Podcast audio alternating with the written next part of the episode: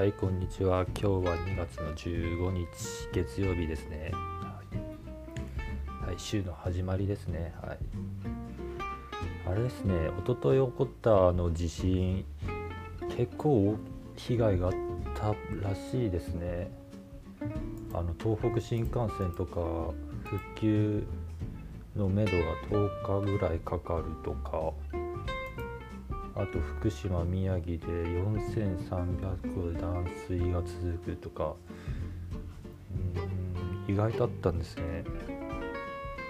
まあ東京の方も南海トラフとか首都直下型地震ですかが起こる起こるとずっと言われてきますが。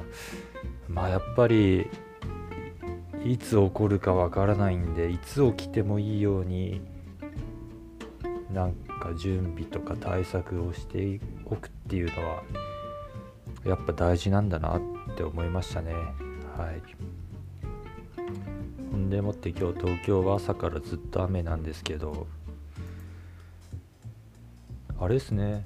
東京っていうか日本海側じゃなかった太平洋側ですか。冬に冬って天気いいっすよね。僕ずっと結構日本海側に住んでた時が長いんですけどその時の冬のイメージってまあずっとどんよりした雲が低い感じのまあそんな感じが冬のイメージだったんですけどまあこっち来てから結構冬で快晴と言いますか晴れの日が多くてうん。なんか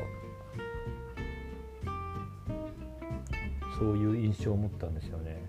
で晴れの冬冬の日の晴れっていいですよね。